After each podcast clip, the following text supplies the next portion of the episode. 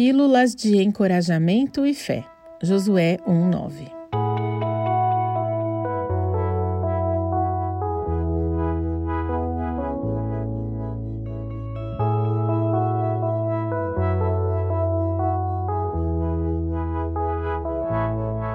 Não fui eu que lhe ordenei? Seja forte e corajoso.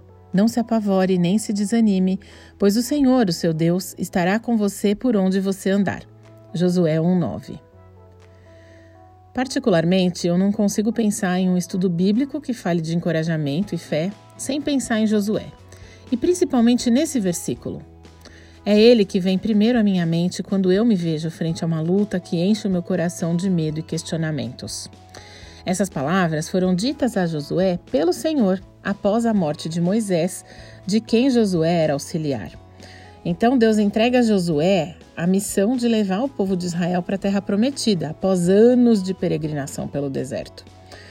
Ou seja, Deus entrega uma missão gigante na mão de Josué. Primeiro substituir Moisés, que havia sido um grande líder para aquele povo, e depois guiar essa galera toda até a terra prometida, o que não ia acontecer sem alguns problemas no caminho, né? Mas ao mesmo tempo que Deus faz isso, ele dá instruções claras de como Josué deveria agir para que eles fossem bem-sucedidos. Josué precisaria se esforçar, ter bom ânimo, ser obediente à lei e meditar incessantemente em tudo que nela está escrito, sem se desviar nem para a direita nem para a esquerda. Como consequência, o Senhor estaria com ele e faria prosperar as obras de suas mãos. Isso tudo está relatado nos versículos anteriores, de 6 a 8 aí do capítulo 1 de Josué. Em seguida, Deus reafirma que Josué deveria ser forte e corajoso. Ele já tinha falado isso antes. Eu penso que para Deus repetir essas palavras mais uma vez, é porque, um, Deus sabia que aquilo que viria pela frente não seria nada fácil. Dois, o povo tinha aí uma certa dificuldade, né, de se manter fiel aos preceitos do Senhor.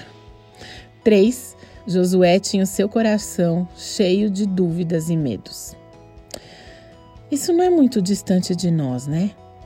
Quantas vezes você e eu precisamos de um encorajamento assim tão claro e cristalino? Olha, coragem, vai dar tudo certo, eu tô aqui. Foi isso que Deus falou para Josué. Mas também não podemos esquecer que tinha uma instrução clara de como agir, de como atingir os objetivos, e ela passava pelo estudo e aplicação da palavra. E eu acho que é esse o grande segredo, o pulo do gato, se é que a gente pode dizer assim, da nossa pílula de encorajamento e fé de hoje. Se você continuar lendo o livro de Josué, vai ver que o povo chegou sim à terra prometida, mas não sem percalços sem perdas, sem morte, sem dor, sem problemas. E é assim na nossa vida. Iremos enfrentar dores, dificuldades, inúmeros problemas. Mas se seguirmos as instruções do nosso Senhor, o plano se cumprirá e chegaremos à Terra Prometida. Lembrando que, se nos dizemos cristãos, filhos do Deus vivo, o nosso lar não é aqui, nessa terra onde o mal predomina, mas sim no reino dos céus, um lugar de paz, alegria e justiça. Essa deve ser a nossa maior esperança, aquela que nos move a encarar todos os dias as provações até que Jesus volte. Ele enxugará dos seus olhos toda lágrima. Não haverá mais morte, nem tristeza, nem choro, nem dor, pois a antiga ordem já passou. Apocalipse 21, 4. Aleluia!